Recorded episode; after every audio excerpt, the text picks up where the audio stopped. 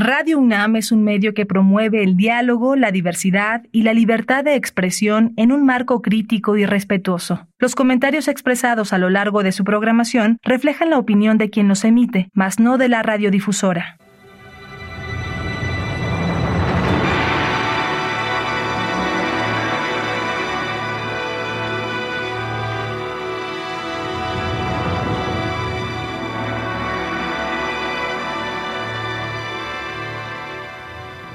Radio Universidad Nacional Autónoma de México presenta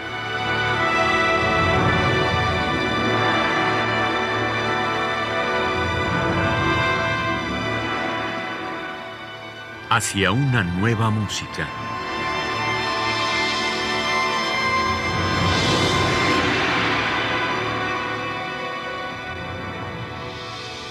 Programa a cargo de Ana Lara.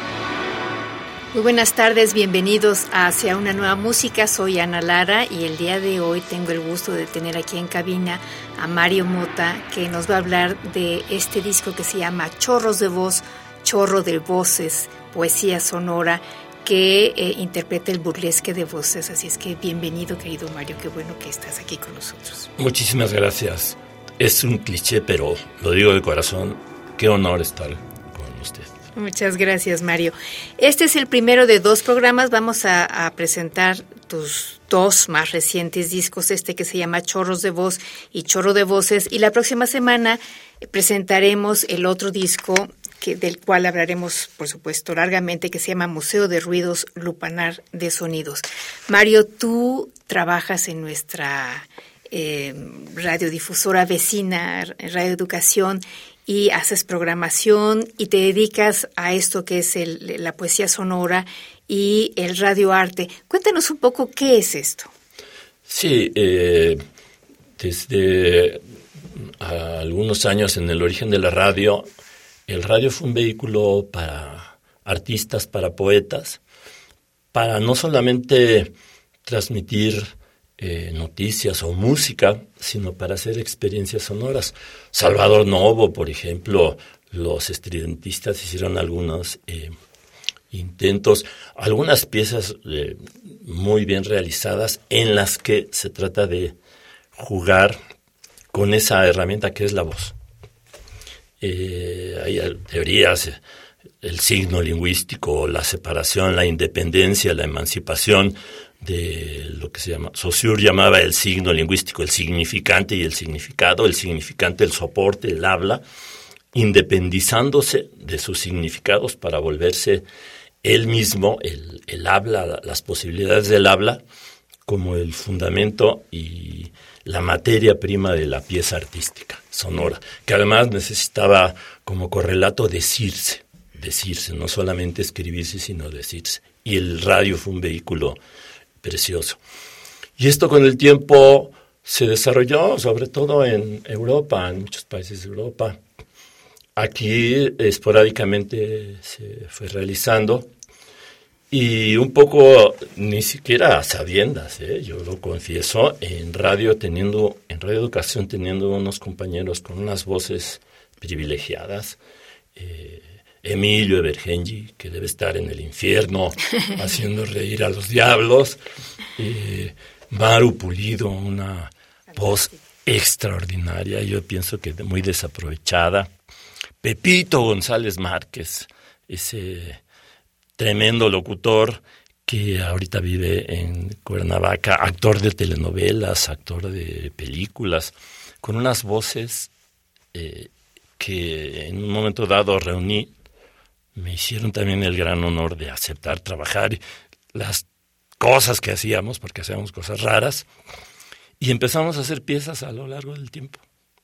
Empezamos en, a principios del siglo, el último trabajo que en el disco está con Maru Pulido es de hace dos años, año y medio, pero lo hemos hecho constantemente, trabajar con la voz como materia prima y hacer con ella pues lo, lo que se nos ocurre.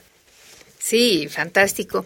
Bueno, si te parece bien, vamos a empezar escuchando justamente una, una pieza de Manuel Maples Arce. Eh, se llama El silencio amarillo suena sobre mis ojos.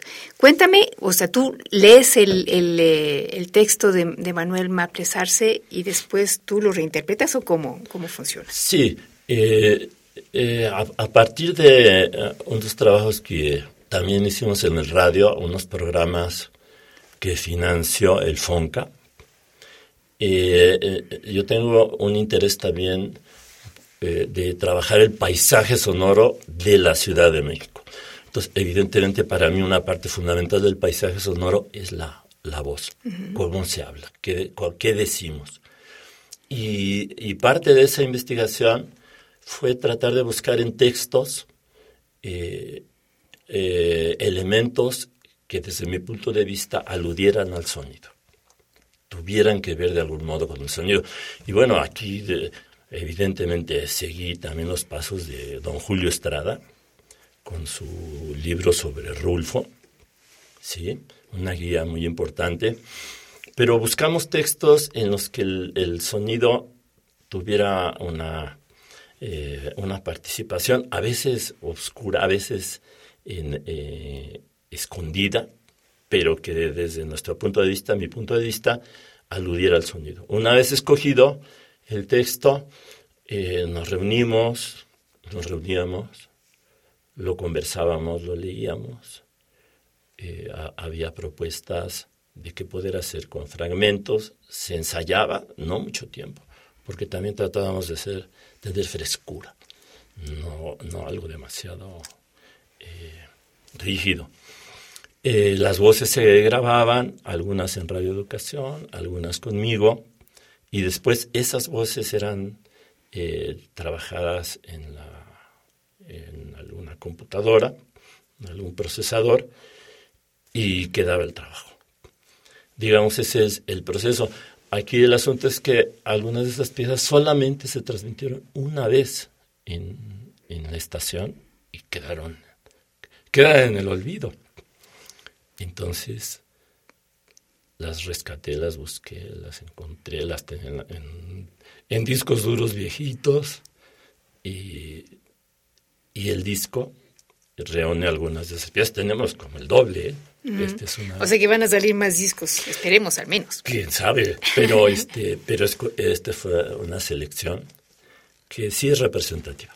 Bueno, y estos discos salían, salieron en el sello Zero Records, que es un sello que queremos mucho aquí en, Radio UNAM, eh, porque hacen una, una serie de discos bastante extraordinarios con artistas tal vez no muy, muy conocidos, pero que están haciendo cosas muy innovadoras, como es el, caso de tu trabajo. Así es que, bueno, vamos a, escuchar El silencio amarillo suena sobre mis ojos, sobre un texto de Manuel Maples Arce, y eh, la, la poesía sonora de Mario Mota y el burlesque de voces. Gracias. Andamios interiores. Poemas radiográficos de Manuel Maples Arce, México 1922. Prisma. Yo soy un punto muerto en medio de la hora. Equidistancia del náufrago de una estrella. Un parque de manubrios engarrota en la sombra. Y la luna sin cuerda las vidrieras. Margaritas de oro. Deshojadas al viento. La ciudad insurrecta de anuncios luminosos flota en los almanaques. Y allá de tarde en tarde por la calle planchada se desangra un eléctrico. Yo soy un punto muerto en medio de la hora. Equidistante al grito náufrago de una estrella. Un parque de manubrios engarrota en la sombra. Y la luna sin cuerda me oprime en las vidrieras. Margaritas de oro. Deshojadas al viento. La ciudad insurrecta de anuncios luminosos flota en los almanaques. Y allá de tarde en tarde por la calle planchada se desangra un eléctrico.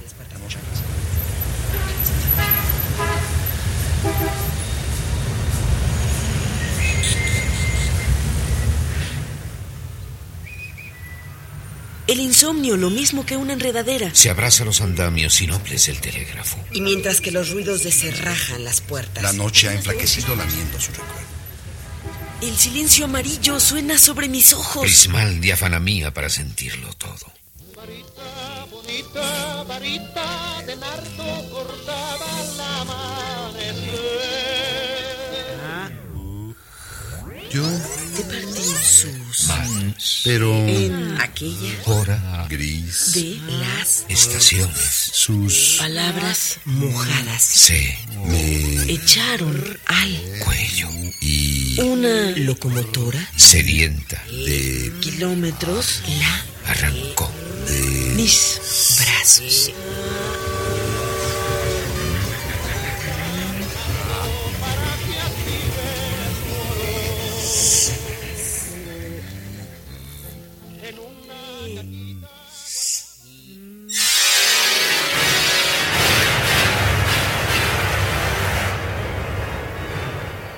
Hoy, sue Nan sus pa, la bras más e, la tas que nun, ca y la lo, cu ra de e, di son a ma, nos de la yu,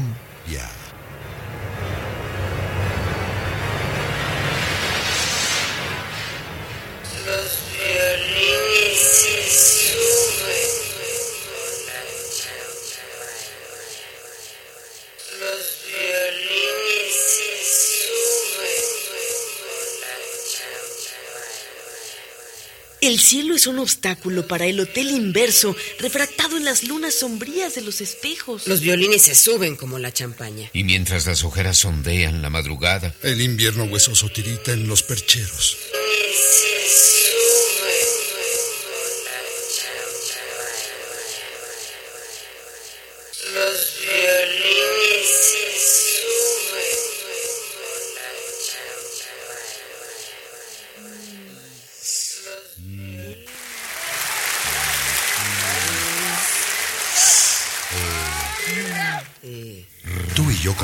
coincidimos en la noche terrible Meditación temática deshojada en jardines. Locomotoras. gritos, arsenales Telégrafos. el amor y la vida Son hoy sindicalistas. y todo se dilata en círculos concéntricos y todo se dilata. y todo se dilata en círculos concéntricos Todo se dilata en círculos dilata en círculos concéntricos Andamios interiores. Poemas radiográficos de Manuel Maples Arce, México 1922. Prisma. Teatro de voces. Actuación: Maru Pulido, Gabriela Sosa, Emilio Evergengui y Pepe González Márquez. Producción y realización: Mario Mota. Y estamos platicando esta tarde con Mario Mota y presentando este disco que se llama Chorros de Voz, Chorro de Voces, poesía sonora que salió en el sello Cero Records y que pueden conseguir fácilmente en las plataformas. Y Mario, efectivamente, la radio tiene esta capacidad de hacernos imaginar cosas solamente con la voz y también, por supuesto, con todos estos ruidos que tú recoges, sobre todo de, de, la Ciudad de México, ¿no? En el otro disco, la próxima semana hablaremos más de ello, pero son, son trabajos muy urbanos, ¿no? ¿Cómo, cómo decides tú um, el mundo que vas a, vas a crear? ¿Es a través de los sonidos de la ciudad? ¿Es a través de un texto? Eh, ¿cómo, ¿Cómo trabajas? Sí, como, como formación profesional básica, yo soy antropólogo social.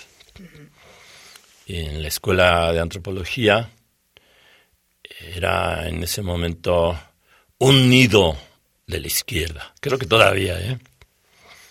Y el, el, interés en general de los antropólogos, o era entonces un poco, yo creo que sigue siendo, era trabajar en el campo era trabajar con las comunidades indígenas desde una perspectiva de lucha y de izquierda.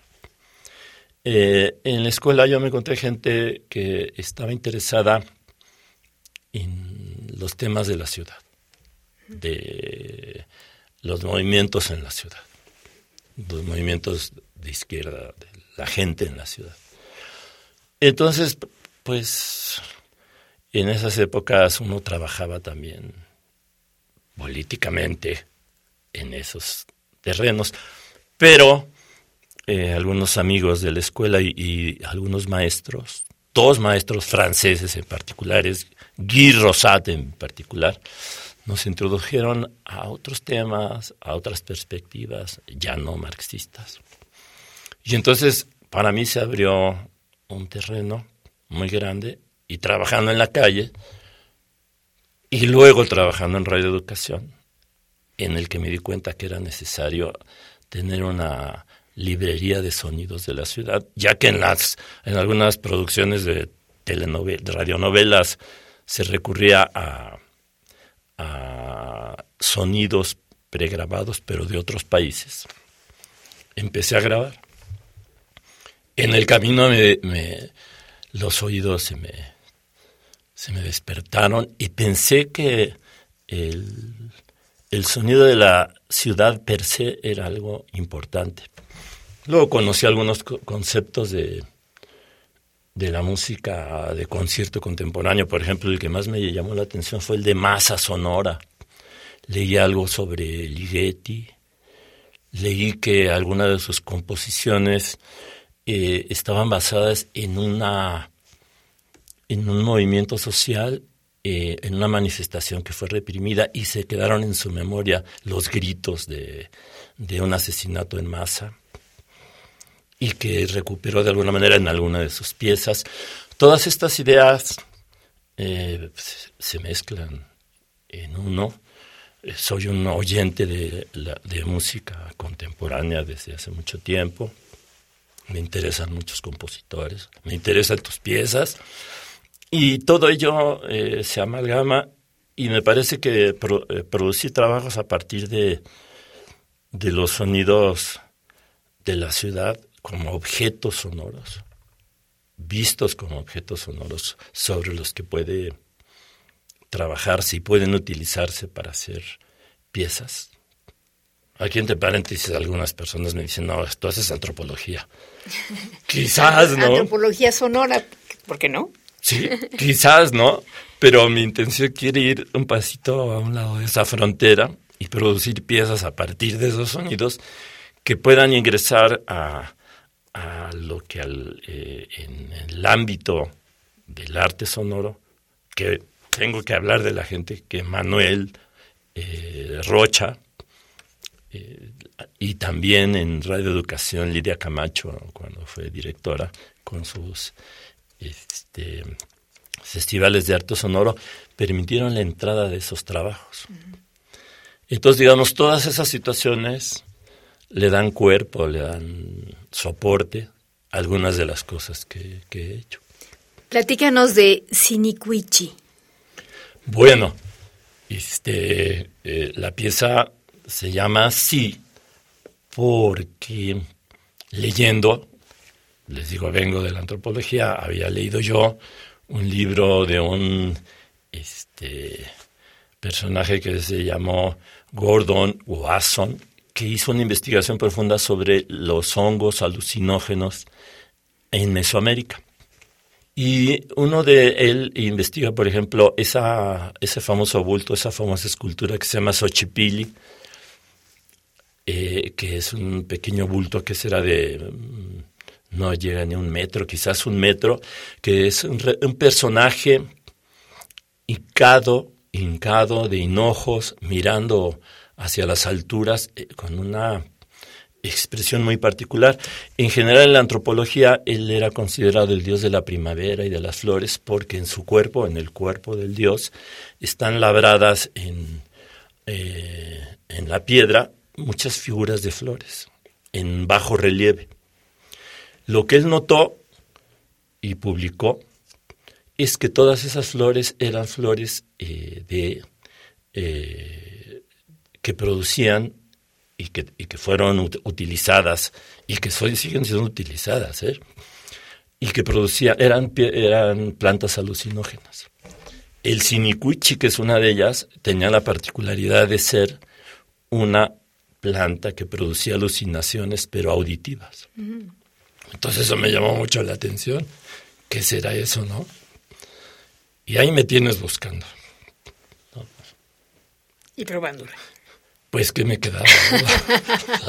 pues tenía que probar, ¿no? Claro. A ver qué pasaba. Y bueno, me dejó impresionado. Quizás la experiencia no fue tan impactante como yo pensé, pero efectivamente hay un, un revoltijo allá adentro que sí te hace experimentar el, el mundo de una manera distinta. Entonces, a partir de eso, fue que apenas hace dos años le pedí a Maru, que, Maru Pulido que trabajáramos un poco el tema. O sea, ¿qué hago con Maru? Maru, vamos a hacer esto, lee el texto, vamos a grabarte, trata de hacer esta voz, trata de hacerlo así. y ella es una persona sumamente generosa, dúctil y y comprometida y además que le gusta hacer cosas locuras, ¿no? Estuvimos trabajando un rato, grabé las voces eh, eh, desnudas allá en radio y me las llevé a casa. Y ese es el, el contexto de esta pieza. Bueno, vamos a escuchar un extracto de Siniquichi de Mario Mota Martínez.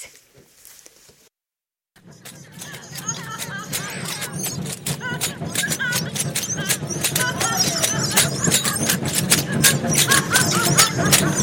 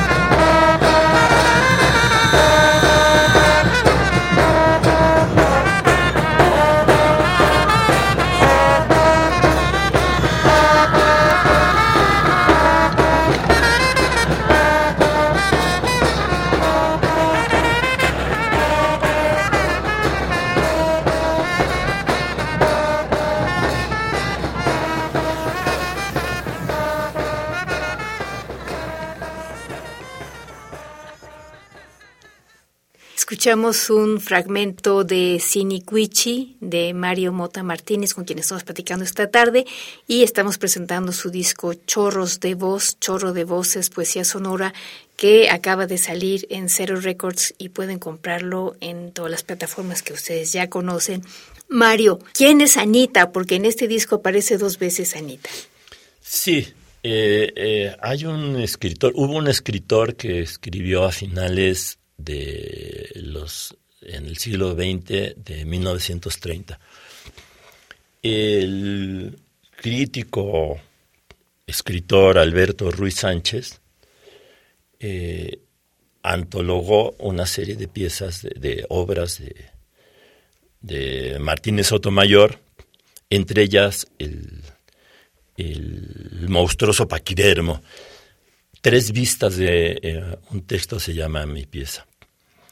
Y es un texto que Alberto Ruiz Sánchez eh, califica como con un neologismo quizás que es la eh, se llamaba poesía poesía de intensidades y prosa de intensidades. Es una prosa muy poética, muy bonita.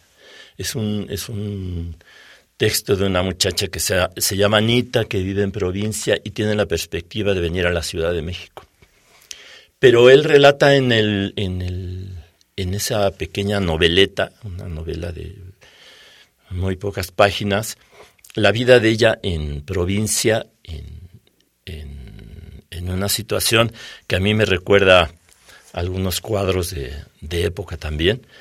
Y Anita es, una, es la, niña que eh, toca el piano y que va a venir a la Ciudad de México.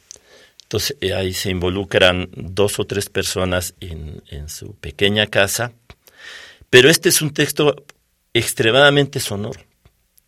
O sea, la, forma en que él se refiere a los ruidos que hace un ropero, que es uno de los trozos que vamos a escuchar, los ruidos que hace, los borborigmos, dice. O sea, los borborismos, ¿qué son los borborismos? Los borborismos son los ruidos que hace la panza cuando tiene ruidos el intestino, ¿no?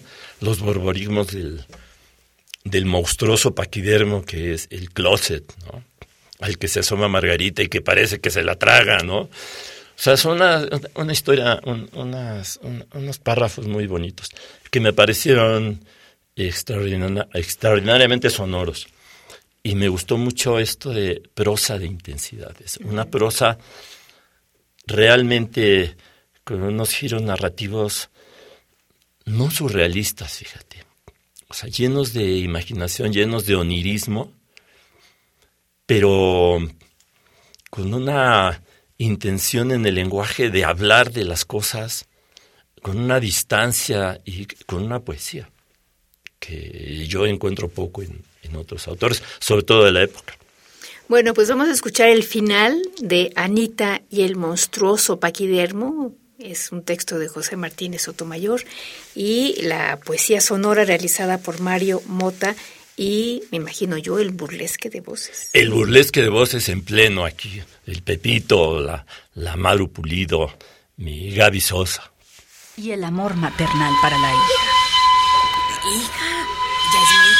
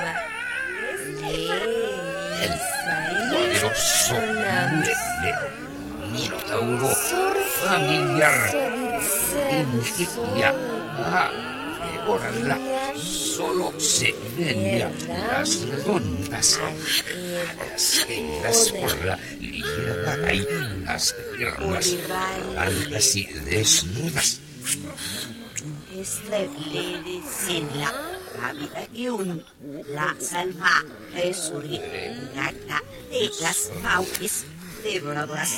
Y vestido en una mano y un bajo de en la otra.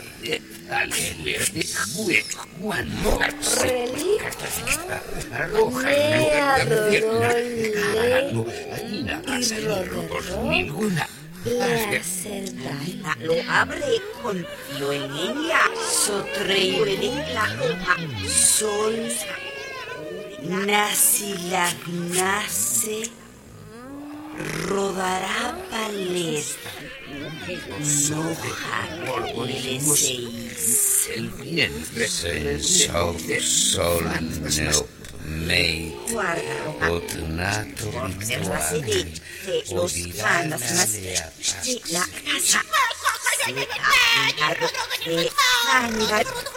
de los fantasmas de la casa. Se ha de sangre. Nesoratrauk sodiur sol sogota trebil Aikneserpe us. Odiur odnat ricudorpe se asoig nelis nat odneis Έρμουρας είπε, ας νεμει. Ο αγράλ μου θα γράλλει ατοχνε αγείπ. Ο ευωνισάκ.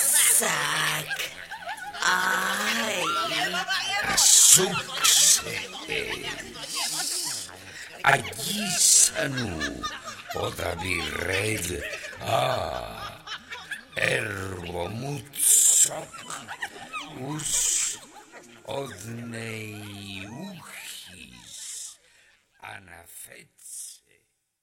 Escuchamos un fragmento de Anita y el monstruoso paquidermo de José Martínez Sotomayor, eh, realizado en este disco que se llama Chorros de Voz, Chorro de Voces, Poesía Sonora de Mario Mota con el burlesque de voces. Estamos platicando con Mario Mota esta tarde. Y la siguiente pieza es sobre un texto de Javier Villarrutia que se llama Este polvo blanco de luna, claro. Cuéntanos. Pícaros. No, esa época, ¿qué época? ¿No? Época de los contemporáneos, los estridentistas. Eh, eh, hace no mucho, yo, yo, tuve la idea, leí este, a Guillermo Chérida, ¿no? los, su libro sobre los contemporáneos, platica las relaciones tan tensas y difíciles entre el grupo de los poetas y escritores contemporáneos, Villaurrutia, Novo, este, y el grupo de los estridentistas, Maples Arce, Quintanilla las pugnas, pero de, después descubrí había fotografías en las que convivían sin ningún problema, ¿no? Pero, pero sí había un, una pugna, ¿no? El grupo... Tal vez más ideológica que personal. ¿no? Sí, sí, sí. Eh, y a veces un poco extrema, ¿no? Esta forma de tratar por su orientación sexual a los contemporáneos, los machos de los estridentistas, en fin, sí había estos problemas de nacionalismo y cosmopolitismo que se llamaban así. Esas pugnas sí existían, ¿no? Las analiza muy bien Guillermo Sheridan. Y este, el, el text, los textos de, de los contemporáneos muy poéticos también eh, tienen sobre todo en sus novelas. Me acuerdo de la novela de Gilberto Owen, eh, se llama, ay, como no me viene a la mente cuando las necesito, como nube el final. Y muchas situaciones eh, en las que los sonidos de, de ambientes, de casas, de habitaciones, en las que todavía no había elementos sonoros, los tecnológicos, pues.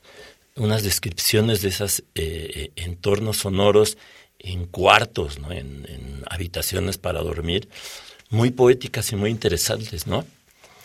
Entonces a mí todo eso pues me llama mucho la atención. Acabo de leer una novela de una escritora mexicana que se llama Valeria Luiselli, que se llama el, ay, otra vez, tiene que ver con el silencio, una obra premiadísima. La obra trata de una pareja de dos eh, eh, periodistas, investigadores del sonido. Desierto sonoro se llama la novela. Ella eh, se dedica a grabar sonidos de la ciudad. La, la novela empieza, los dos están contratados en Nueva York durante cuatro años para grabar los idiomas que se hablan en Nueva York. Ella dice que son como 80 los graban, los editan, y de pronto ella se, se, encuentra en situaciones familiares en las que dice, tengo que grabar a mis hijos, tengo que grabar cuando amanece, tengo que grabar sus pequeños pasos cuando despiertan y llegan a la cocina, tengo que grabar todo eso. A mí todo eso me sorprende porque a veces piensa, pensaba que son sonidos irrelevantes, que son sonidos que no tienen quizás importancia como pueden tener otros más estridentes Pero ella lo cuenta muy bonito, esa necesidad de grabar todo, todo. ¿Qué hará con todo eso? Eh, una parte de la novela es el problema del archivo. ¿Qué voy a hacer con todo eso, no? Una novela preciosa. Y eh, esas sutilezas, esos detalles se pueden encontrar en, esta, en la lectura de esos poemas. Por eso me llamaron tanto la atención. En algún tiempo los leí con cierta eh, atención, ¿no? con, con, mucha, con mucho interés. Bueno, pues vamos a escuchar este polvo blanco de Luna, claro, de Javier Villaurrutia, en, puesto en poesía sonora por Mario Mota y el burlesque de voces. Javier Villaurrutia. Reflejos, 1926. Noche.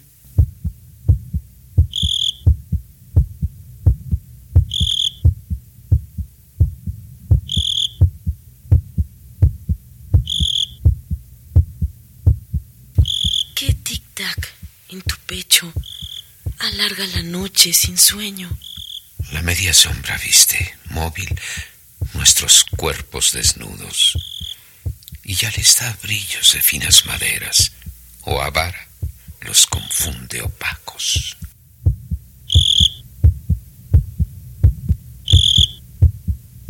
Gocemos, si quieres, provocando el segundo de muerte, para luego caer. ¿En qué cansancio? ¿En qué dolor? Como en un pozo sin fin de luz de aurora.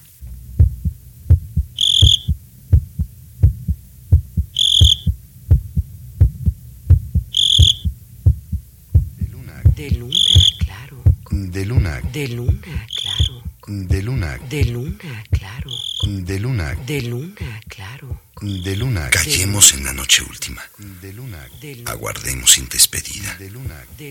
Este polvo blanco De luna, claro. nos vuelve románticos. De luna. De luna, claro. De luna. De luna, claro. De luna. De luna, claro. De luna. De luna, claro. De luna. De luna, claro. De luna. De luna. Tic tac. Tic tac. Tic tac. Tic tac. Tic tac. Tic tac. Tic tac. Tic tac. Tic tac. Tic tac. Tic tac. Tic tac. Tic tac. Tic tac. Tic tac. Tic tac. Tic tac. Tic tac. Tic tac. Que tic-tac en tu pecho alarga la noche sin sueño. Tic tac. Tic tac. La media sombra viste, móvil, nuestros cuerpos desnudos. Tic tac. Tic tac. Y ya les brillos de finas maderas. O avara los confunde opacos. Tic tac. Tic tac. Tic tac. Tic tac. Tic tac. Tic tac. Tic tac. Tic tac. Tic tac. Tic tac. Tic tac. Gocemos, si quieres, provocando el segundo de muerte, para luego caer. ¿En qué cansancio? ¿En qué dolor? Como en un pozo sin fin de luz de aurora.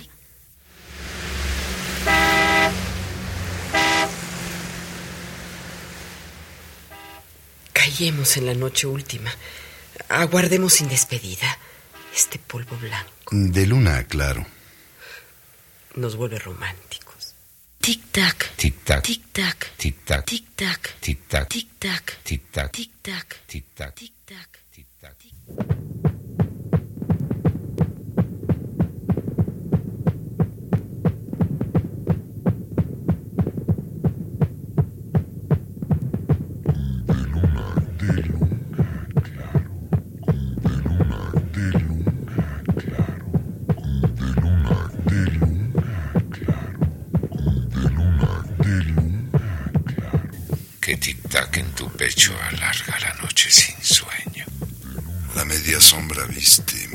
Nuestros cuerpos desnudos. Y ya les da brillos de finas maderas o avara los confunde opacos. Gocemos, si quieres, provocando el segundo de muerte, para luego caer. ¡Qué cansancio! ¿En qué dolor? Como en un pozo sin fin de luz de aurora. Callemos en la noche última. Polvo blanco De luna, claro. nos vuelve románticos.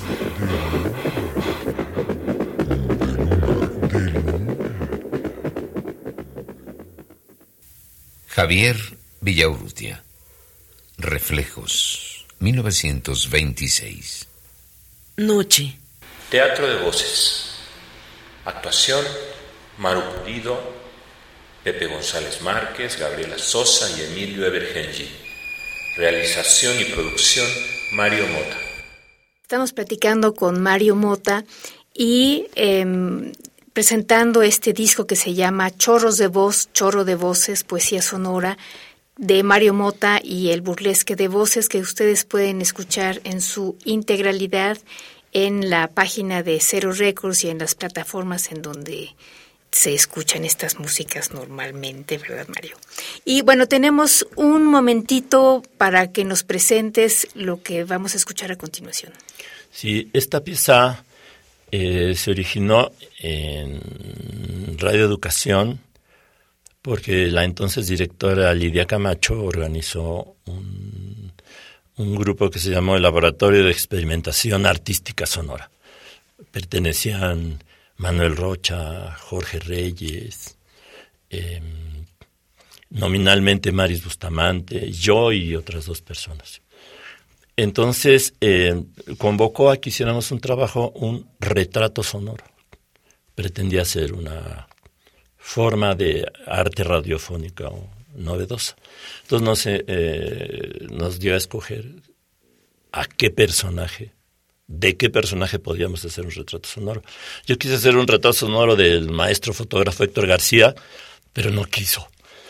Entonces eh, eh, pensé en el maestro Manuel Álvarez Bravo, ya fallecido, y entonces hice un retrato sonoro, tomé voces que bajé de internet, compuse un trozo de música con máquinas y el resultado es el que el trocito, un, una parte, un trocito que escucharíamos.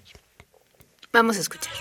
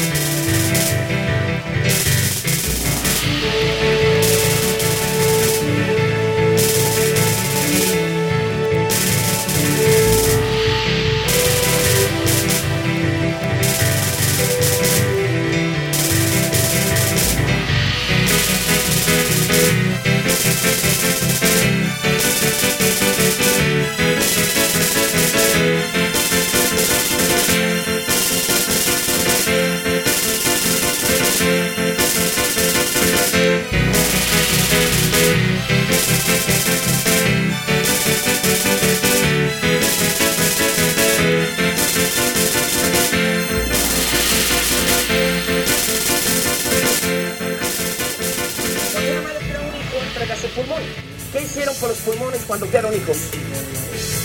¿Me digo qué hicieron? Por eso yo lo estaba estudiando. Tambaches se rompan en el lavadero y yo te chingo, comadre. Y los golpeteas durante horas sin cargar alimentos. ¿No es cierto, señora? A ver, ¿cuántos años tienes tú de vida, Moreno? ¿20 tú, señor? ¿50, 20? ¿Tú, Moreno, de clarete? Tres medio punto, porque nomás traes uno. ¿Cuántos dos? Tres punto completo.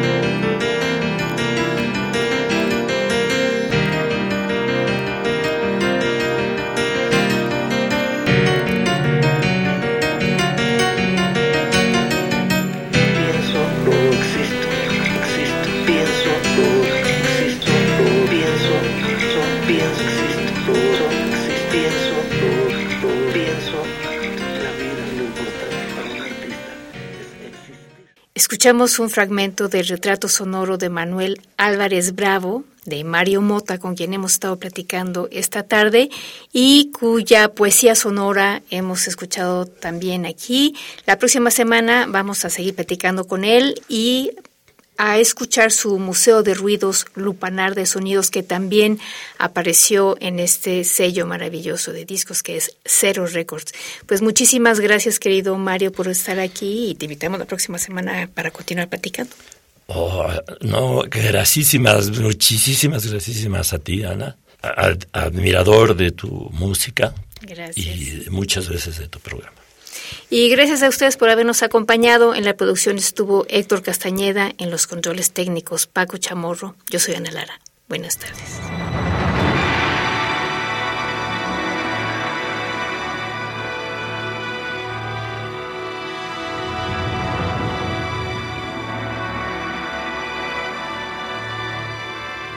Radio Universidad Nacional Autónoma de México presentó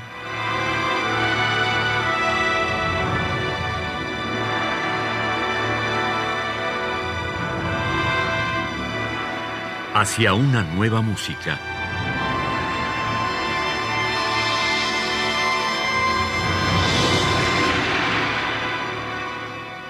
Programa a cargo de Ana Lara. Radio UNAM. Experiencia sonora.